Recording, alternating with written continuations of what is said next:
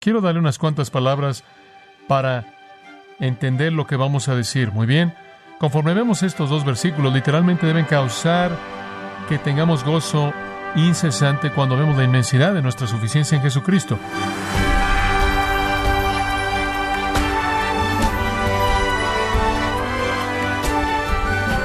Sea usted bienvenido a esta edición de Gracia a vosotros con el pastor John MacArthur. Muchas personas tienen un concepto equivocado del carácter de Dios y les cuesta trabajo creer que Él es misericordioso y compasivo. Por lo tanto, esa noción equivocada los aleja de recibir salvación y vivir una vida bendecida. ¿Desearía usted, estimado oyente, conocer sobre el carácter amoroso de Dios? Bueno, hoy el pastor John MacArthur, en la voz del pastor Luis Contreras, nos enseña lo que necesita saber sobre el carácter maravilloso de Dios, parte de la serie Mitos acerca de la salvación, en gracia a vosotros versículos 3 y 4 del segundo de Pedro capítulo 1. Ahora quiero que sepa que esos dos versículos están cargados, no solo están llenos de verdad, sino que son una carga enorme de gran verdad. Para comenzar, simplemente para reconocer de manera elemental que esa es la vida en general, incluso para aquellos de nosotros que somos cristianos verdaderos, la vida en general no es fácil. Ninguno de nosotros escapa de los problemas de la vida en estos cuerpos pecaminosos, viviendo en este planeta caído. Tentación, pecado, fracaso, decepción, rechazo, frustración, insatisfacción, debilidad, dolor, tristeza, soledad, temor, ansiedad, aislamiento, todo eso viene a nosotros en formas diferentes. Todo eso es parte de nuestra experiencia en la vida. La pregunta es, ¿en dónde encontramos recursos para enfrentar eso? De hecho, para enfrentar esto de manera eficaz, de hecho, enfrentarlo de manera triunfal. ¿A dónde acudimos para resolver los problemas de la vida? ¿Podemos volvernos a Dios? ¿Le importa a Él? ¿Acaso Él nos ama lo suficiente como para darnos alguna ayuda sobrenatural? Algunos dudan eso. Herman Melville escribió, La razón por la que la masa de hombres temen a Dios y al mismo tiempo no lo quieren, es porque más bien no confían en su corazón y lo ven como una máquina. Fin de la cita. Algunas personas, supongo, simplemente piensan que Dios es algún tipo de máquina que hizo todo y realmente no se preocupa mucho. ¿Es verdad eso? ¿O acaso Dios se preocupa y nos ama y nos da recursos para enfrentar los problemas de la vida? De hecho, ¿Somos suficientes? ¿En cierta manera estamos autocontenidos? ¿O acaso los psicólogos tienen razón al decir que aunque usted tiene a Dios y tiene a Cristo, todavía usted no tiene los recursos necesarios y probablemente necesita terapia? Y después algunos otros religiosos dirían, bueno, sí, puedes tener a Dios y puedes conocer a Cristo, pero necesitas más de Jesús. Necesitas alguna unción especial de Él para estar realmente preparado. ¿Tienen razón?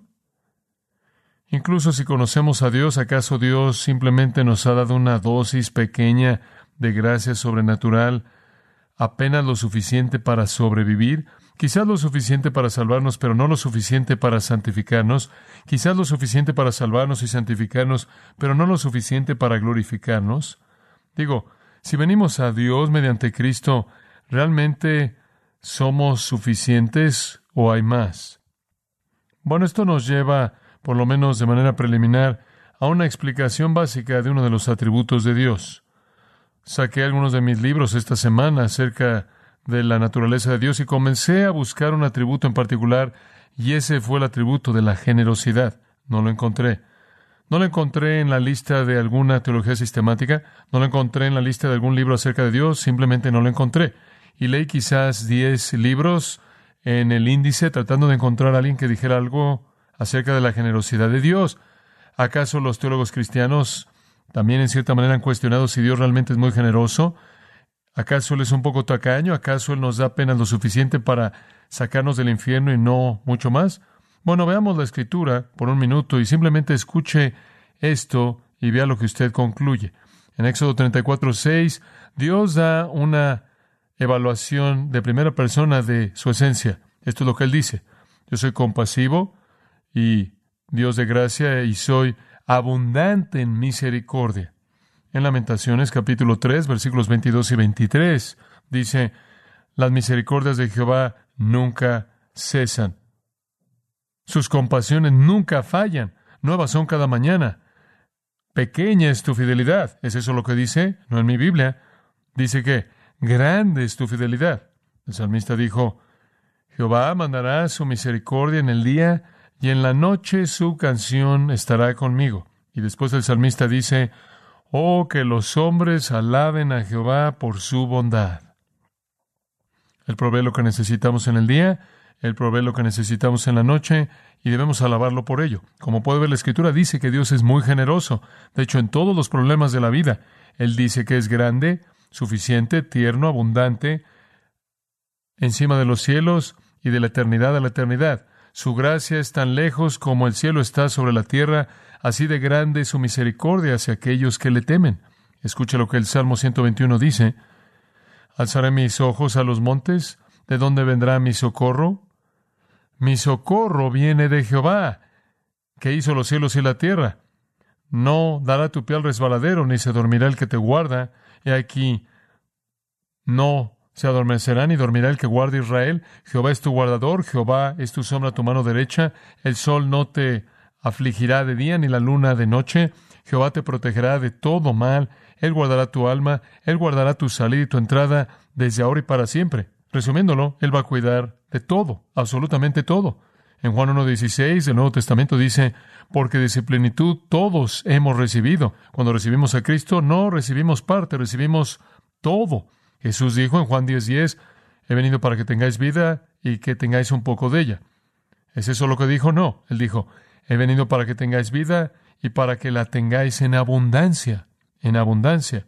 En Romanos 8:17 dice que no solo somos herederos, sino que somos coherederos con Cristo y todo lo que Dios le da a Cristo nos lo da a nosotros. Permítame mostrarle una escritura maravillosa. Primera de Corintios capítulo 3. Simplemente escuche si quiere, se la voy a leer. 1 Corintios 3, 21. Escuche esta afirmación a la mitad del versículo. Porque todo pertenece a vosotros. ¿A quiénes? A los creyentes. Dice usted, sí, pero ese cierto tipo de creyentes. No, eso fue escrito a los corintios, quien probablemente fueron los que estaban en la parte de abajo de la escalera. Personas muy pecaminosas en muchas maneras. Habían venido a Cristo, pero realmente no habían sido obedientes en muchas áreas. No obstante, él dice, todo es de vosotros. Como puede ver, es la naturaleza de Dios el ser generoso. Y cuando Dios da la salvación, es la totalidad de la salvación, es gracia sobre gracia, es misericordia sobre misericordia, es todo lo que Dios puede dar. Después él procede a decir, sea Pablo o Apolos o Cefas o el mundo, la vida o la muerte o las cosas presentes o las cosas venideras, Todas las cosas les pertenecen a ustedes.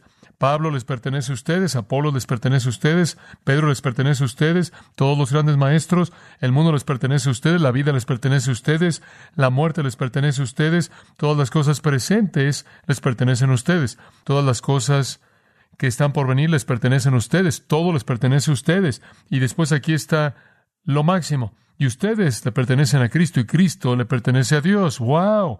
Todos estamos encerrados y lo que Dios y Cristo poseen, poseemos. Poseemos el mundo. Dios lo hizo para nosotros. Poseemos vida. Vida espiritual eterna en Cristo. Poseemos la muerte. Morir es ganancia para nosotros. Poseemos las cosas presentes. Eso incluye todo elemento en la vida, todo en esta vida, todo lo que experimentamos, lo bueno, lo malo, lo agradable, lo doloroso, los gozos, las decepciones, la salud, la enfermedad. Dios nos lo dio todo a nosotros para que operara para nuestro bien. Y poseemos cosas venideras, recompensa eterna, las glorias del cielo, el nuevo cielo, la nueva tierra, el reino milenial y pertenecemos a Cristo y Cristo pertenece a Dios y todo está encerrado en el mismo paquete. ¡Wow!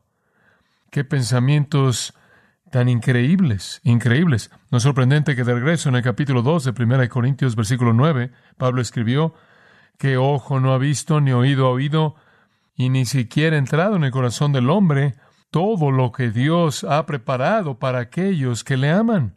Escucha, amigo querido, usted y yo usamos una porción muy, muy pequeña de toda la gracia que es nuestra en Cristo. Su ojo no lo ha visto y su oído no lo ha oído aún y su corazón todavía no ha concebido todo lo que el Señor le ha concedido a usted en Cristo. Segunda de Corintios capítulo 9, en el versículo 8, presenta esto de manera clara. Y poderoso es Dios para hacer que abunde en vosotros toda gracia, a fin de que, teniendo siempre en todas las cosas todo lo suficiente, abundéis para toda buena obra. Qué afirmación tan abrumadora. Una afirmación absolutamente abrumadora. Permítame volvérselo a dar. Y poderoso es Dios para hacer que abunde en vosotros toda gracia, a fin de que teniendo siempre en todas las cosas todo lo suficiente, abundéis para toda buena obra. ¿Tiene usted todo lo que necesita? Sí lo tiene. Tiene más de lo que necesita. Tiene toda gracia superabundante, fluyendo de manera excesiva, de tal manera que siempre tiene de manera suficiente y completa para todo, y usted tiene una abundancia para toda buena obra. La palabra suficiencia aparece aquí. Ya la palabra significa autosuficiencia, estar autocontenido, significa ser independiente de las circunstancias externas, significa en particular ser independiente de los servicios de otras personas. ¿No es eso interesante? Esto es como creyente, hay un sentido en el que usted no depende de otras personas, usted está autocontenido y es suficiente.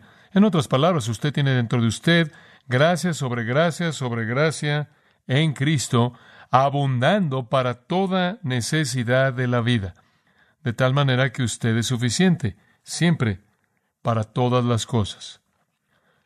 El apóstol entonces está diciendo de manera clara que el creyente, por gracia divina, es hecho autosuficiente, hecho competente y capaz para enfrentar las demandas hechas en él y ella. Vemos la vida y vemos todo en la vida y vemos todas las pruebas y dificultades de la vida. Escuche, no hay razón por la que si usted es un cristiano, imagine que no es suficiente. Usted siempre tiene toda suficiencia en todo. ¿Por qué? Porque un Dios generoso ha concedido gracia superabundante, la cual usted ni siquiera ha concebido, mucho menos usado. Óigalo en estas palabras, Efesios 1.3. Bendito sea el Dios y Padre de nuestro Señor Jesucristo, que nos bendijo con toda bendición espiritual en los lugares celestiales en Cristo. Lo tenemos todo. Él nos ha bendecido con toda bendición espiritual. Toda bendición espiritual. En el capítulo 2, versículo 7, Él dice, en los siglos venideros, a partir de la salvación y en adelante y a lo largo de la eternidad, experimentaremos las superabundantes riquezas de su gracia en bondad hacia nosotros en Cristo Jesús. Gracia sobre gracia sobre gracia. En el capítulo 3 de Efesios, versículo 17, Quiero que estén arraigados y cimentados en amor, y quiero que puedan comprender con todos los santos cuál es la amplitud y altura y longitud y profundidad. Digo, ¿puede usted entender lo que tiene esa amplitud y altura y longitud y profundidad? Y usted se cansa, ¿no es cierto?, de cristianos que andan por todos lados buscando algo más. ¿Más qué?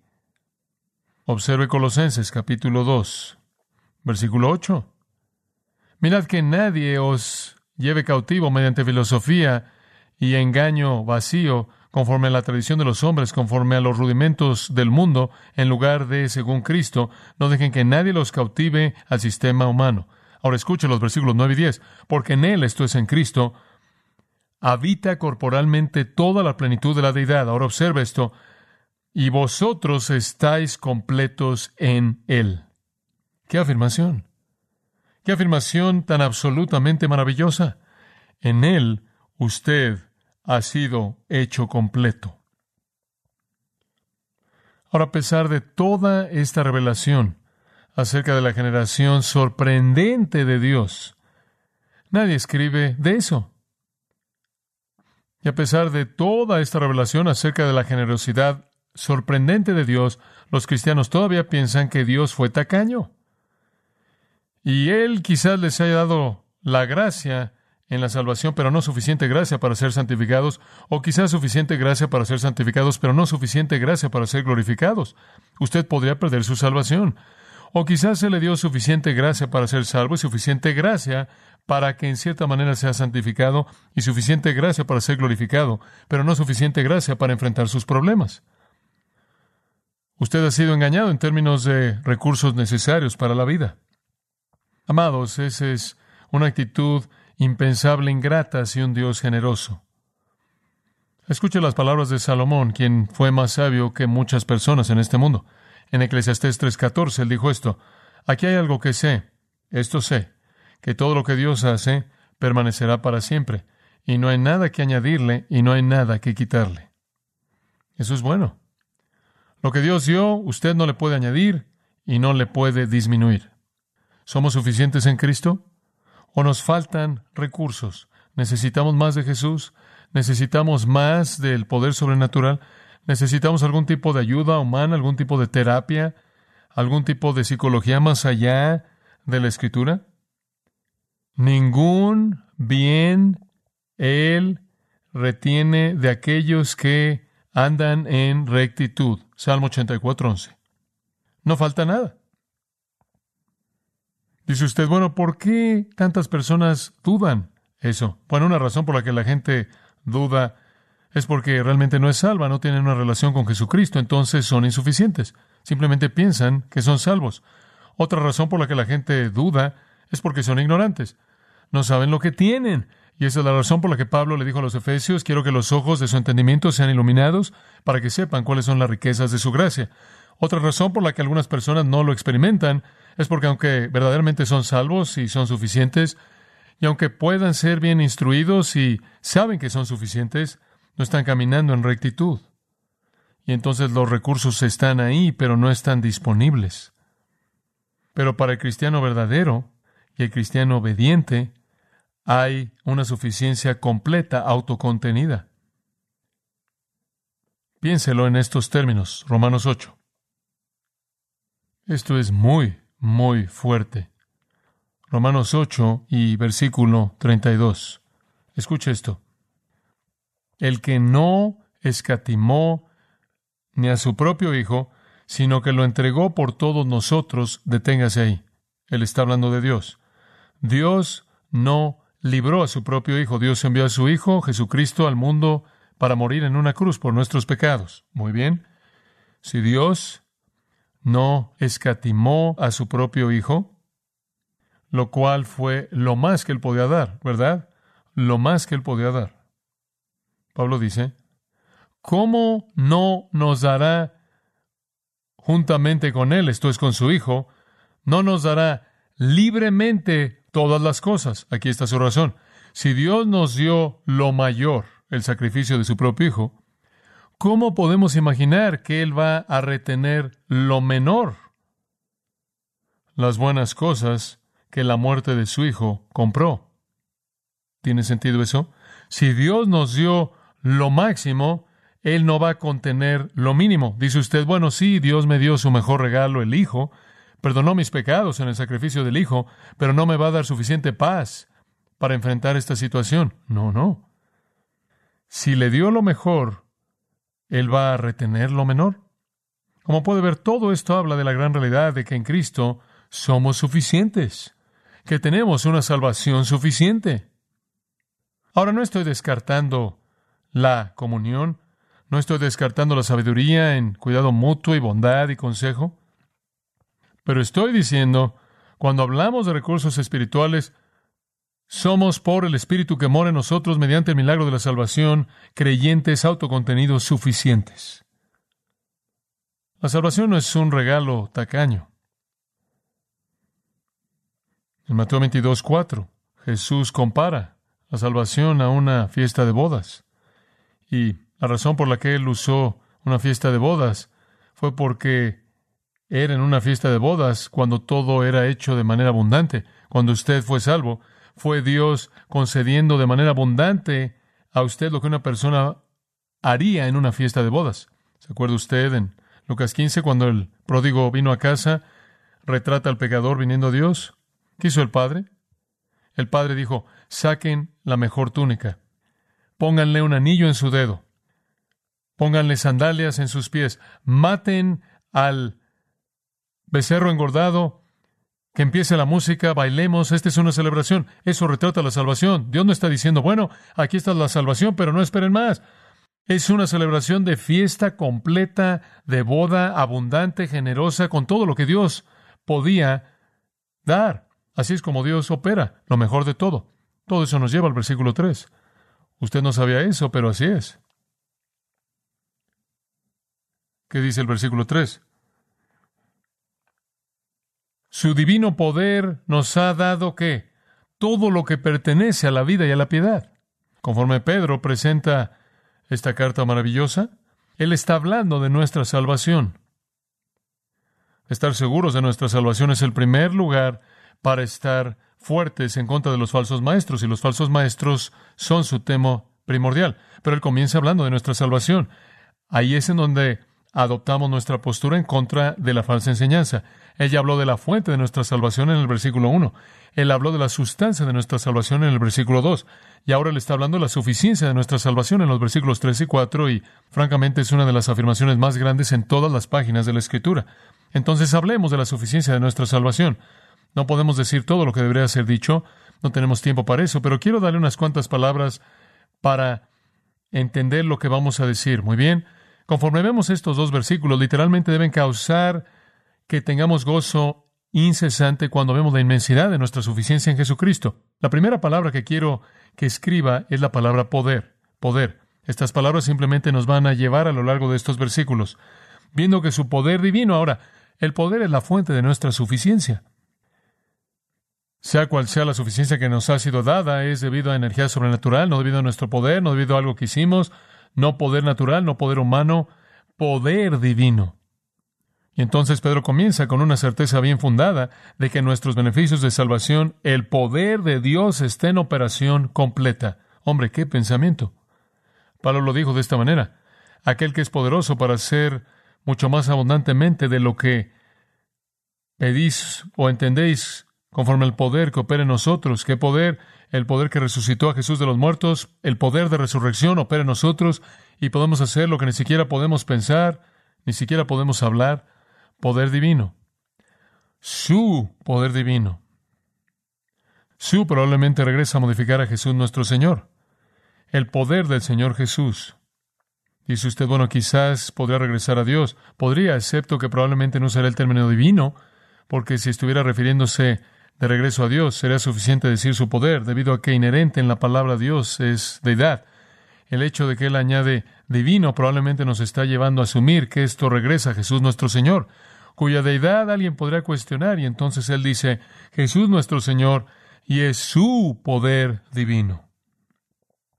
Su poder divino. Según Mateo 24:30, el Señor Jesús tuvo gran poder. Según Marcos 5:30, gran poder vino de Él para sanar. Según Lucas 4:14, su ministerio en Galilea fue hecho con poder. Según Lucas 5:17, el poder del Señor Dios estuvo presente en él. Pablo dijo en Romanos 1:4 que Jesucristo fue el Hijo de Dios con poder. Y Pablo se regocijó porque el poder de Cristo moraba en él, segundo de Corintios 12:9. Amados, el cristiano nunca puede experimentar una falla de poder. ¿Oyó usted eso? Usted puede ser desconectado y usted puede apagar el interruptor, pero el poder nunca falla, no puede. Está ahí. El poder divino, el momento en el que usted colocó su fe en Jesucristo, el poder divino es concedido a nosotros, a cristianos. La palabra concedió, me gustaría que tuviéramos algo de tiempo para verla más de cerca. Es una palabra, palabra compuesta en el tiempo perfecto, lo cual significa que Dios ha concedido de manera generosa a nosotros poder permanente algo que Él nos dio en el pasado con resultados continuos. Nunca puede haber una falla de poder. Estas cosas no se encuentran de manera natural en nosotros, tienen que ser dadas. Y Jesús nuestro Señor, mediante poder divino, de manera generosa, continua, nos las da a nosotros. La segunda palabra que quiero que mantenga en mente es provisión. ¿Qué ha concedido su poder? Provisión. ¿Qué provisión? Nos ha concedido, aquí está, todo lo que pertenece a la vida y a la piedad. Una afirmación absolutamente increíble.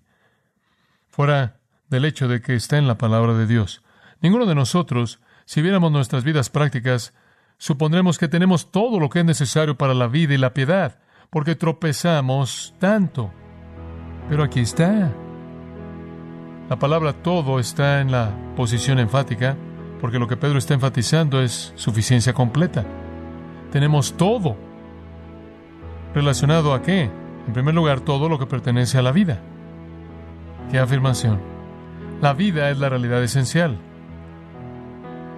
Todo lo que se relaciona a la vida lo tenemos. Tenemos nueva vida en Cristo y todo lo que está relacionado a sustentar esa vida lo tenemos. Esa es la razón por la que tenemos que creer que un cristiano está eternamente seguro. ¿Por qué? Porque usted tiene todo lo que pertenece a esa vida. Esa es la razón por la que creemos que un cristiano perseverará permanentemente. ¿Por qué? Porque usted tiene todo lo que es necesario para sostener esa vida.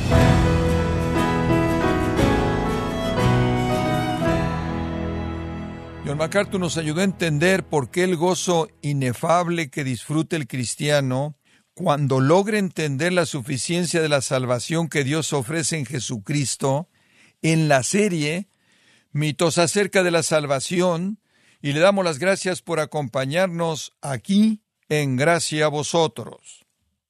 Estimado oyente, quiero recomendarle el libro Doctrina Cristiana Esencial, en donde John MacArthur ofrece una versión condensada de su teología sistemática, reteniendo la claridad doctrinal de la misma. Adquiéralo en la página de gracia.org o en su librería cristiana más cercana. Recordándole que puede descargar todos los sermones de esta serie Mitos acerca de la salvación, así como todos aquellos que he escuchado en días, semanas o meses anteriores, animándole a leer artículos relevantes en nuestra sección de blogs, ambos en gracia.org. Si tiene alguna pregunta o desea conocer más de nuestro ministerio, como son todos los libros del pastor John MacArthur en español, o los sermones en CD, que también usted puede adquirir, escríbanos y por favor mencione la estación de radio por medio de la cual usted nos escucha en gracia a vosotros. Es importante conocer no solo el país y ciudad de donde usted nos escucha, sino también la radio. Para quienes contactan nuestro ministerio por primera vez, pueden solicitar una copia del mensaje de promoción sin costo alguno, un mensaje por oyente únicamente. Si usted vive en los Estados Unidos o Puerto Rico, escríbanos a Gracia Vosotros, P.O. Box 4000, Panorama City, California 91412 o puede escribirnos a través del siguiente correo electrónico radio arroba gracia punto org. Bueno, en nombre de John MacArthur y el personal de este organismo, queremos darle las gracias por su tiempo y sintonía y queremos pedirle que no deje de orar por este ministerio como también por la estación de radio por la cual usted nos escucha de lunes a viernes. Este es su amigo Miguel Contreras, invitándole a sintonizar nuestra próxima edición para que juntos continuemos desatando la verdad de Dios un versículo a la vez. No se lo pierda, aquí en Gracia vosotros.